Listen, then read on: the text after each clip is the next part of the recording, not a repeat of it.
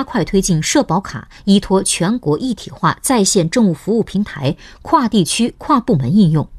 通知要求，以国家政务服务平台为总枢纽，通过推动社保卡在各地区和国务院有关部门政务服务平台的应用，实现人力资源社会保障信息的共享复用，便利群众办事，提高服务效能。二零二零年底前。梳理社保卡在政务服务领域的应用目录，推进社保卡在一体化平台中的电子证照共享应用，融合社保卡线上线下应用，实现社保卡支撑相关业务在省内和跨省一网通办。